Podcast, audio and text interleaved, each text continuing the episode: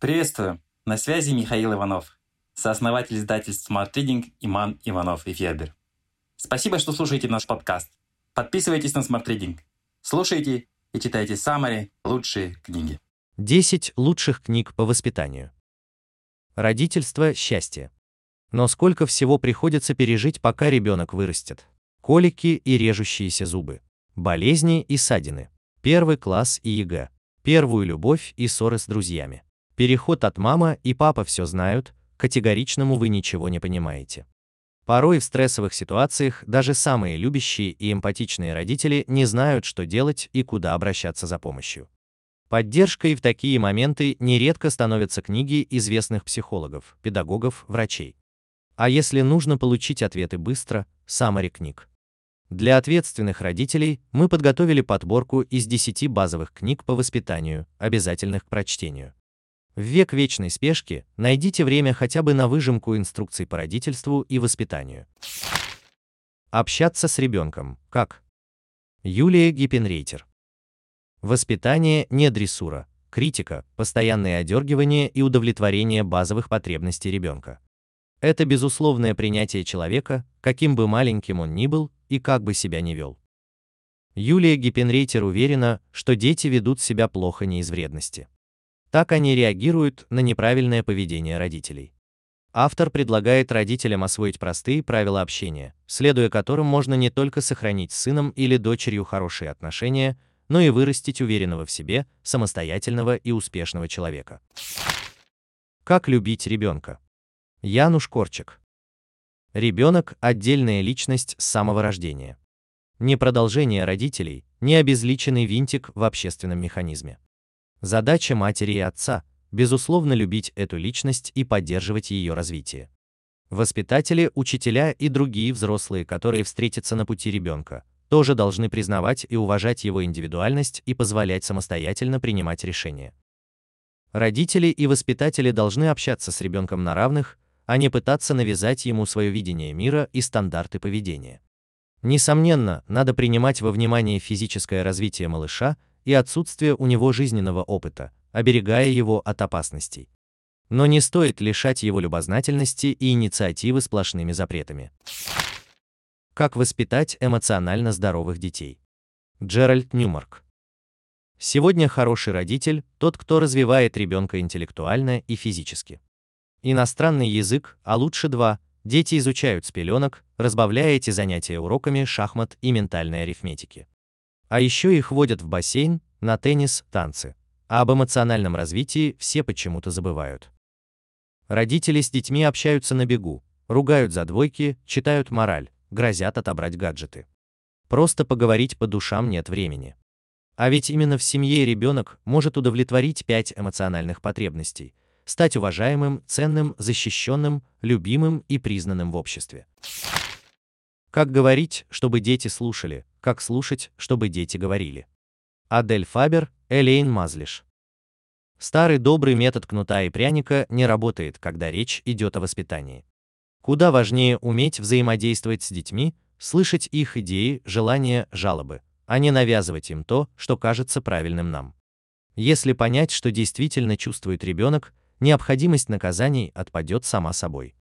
Авторы предлагают практические упражнения, которые помогают наладить контакт в семье, выпустить пар в стрессовых ситуациях и решить множество проблем. Если с ребенком трудно.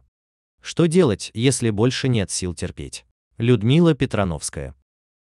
Дети не ведут себя плохо. У них случается трудное поведение, так считает Петрановская. А все потому, что ребенок требует удовлетворения своих потребностей в любви, внимании, заботе. Прежде всего нам нужно отказаться от идеи вырастить идеального ребенка и принять его индивидуальные особенности и чувства. Не давить, не требовать, не угрожать, а лишь мягко корректировать поведение. Медлительный ребенок не будет первым съедать обед и сдавать тетрадь, а вот вставать раньше на 10 минут, чтобы не опоздать в школу, он может. Людмила Петрановская говорит о важности чувств не только ребенка, но и родителей, и о том, что именно родители должны защищать ребенка, в том числе от посторонних взрослых. Как жаль, что мои родители об этом не знали, и как повезло моим детям, что теперь об этом знаю я. Филиппа Перри В ожидании ребенка наше воображение рисует идиллические картинки. Милый улыбающийся младенец в красивой коляске и кружевном конверте. Неуклюжий карапуз, который забавно произносит первые слова, играет в мяч и заливисто смеется. Лучший ученик в школе, читающий наизусть Евгения Онегина и свободно говорящий на трех языках.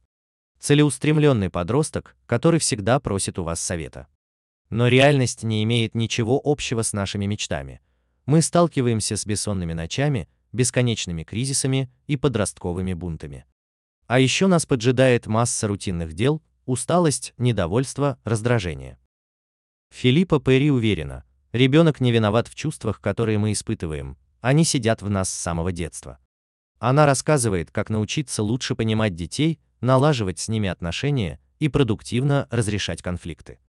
Самое главное, чему стоит научиться всем родителям, доверие к собственным детям и отказ от манипуляций. Французские дети не плюются едой. Секреты воспитания из Парижа. Памела Друкерман. Почему французские дети такие вежливые и самостоятельные? Как сделать так, чтобы дети предпочитали брокколи конфетам? Почему мамы-француженки не отказываются от карьеры и личной жизни ради детей? Американская журналистка Памела Друкерман, которая переехала во Францию, нашла ответы на эти вопросы не сразу.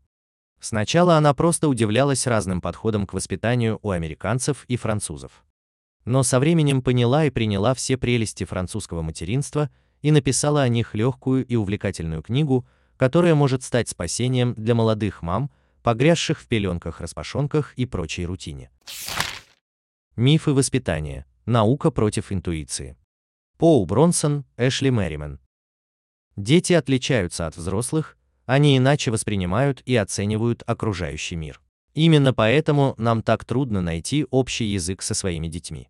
Кроме того, мы находимся в плену вековых стереотипов. Авторы предлагают применять к воспитанию научный подход. Наука считает, что ложь – естественное явление и говорит о развитом интеллекте. Постоянные ссоры в возрасте от 3 до 7 лет – тоже норма. Родные братья и сестры тратят на ссоры в среднем 10 минут из часа. Полноценный сон необходим для развития мозга ребенка и адекватного поведения подростка. Именно сон, а не занятие с репетитором, залог его успеха во взрослой жизни. Как на самом деле любить детей? Росс Кэмпбелл.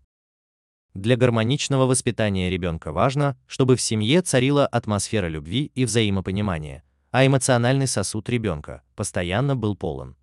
Любящие родители принимают во внимание темперамент ребенка и отдают себе отчет в том, что врожденные особенности нельзя устранить или заменить на более удобные. Однако при должной заботе и внимании их можно скорректировать так, чтобы они не мешали успешной жизни. Автор пишет о четырех способах проявления любви, которые доступны каждому из нас – визуальном контакте, физическом контакте, пристальном внимании и дисциплине. Умные родители – гениальный ребенок. Тони Бьюзин. Каждый новорожденный – потенциальный гений. Его мозг сложнее самого мощного компьютера. Малыша достаточно быстро можно научить читать, считать и играть на музыкальном инструменте. Автор рассказывает о том, как устроен мозг ребенка, какие факторы влияют на развитие интеллектуальных способностей. Главный фактор – это умные и заботливые родители. Их терпение, эмоциональная отзывчивость и вера в успех – залог успешной учебы и всестороннего развития ребенка, даже если ему поставили диагноз дислексии или СДВГ. Smart Reading – саммари на лучшие нон-фикшн книги в текстовом и аудиоформатах. Еженедельное обновление. Подписывайтесь на сайте smartreading.ru.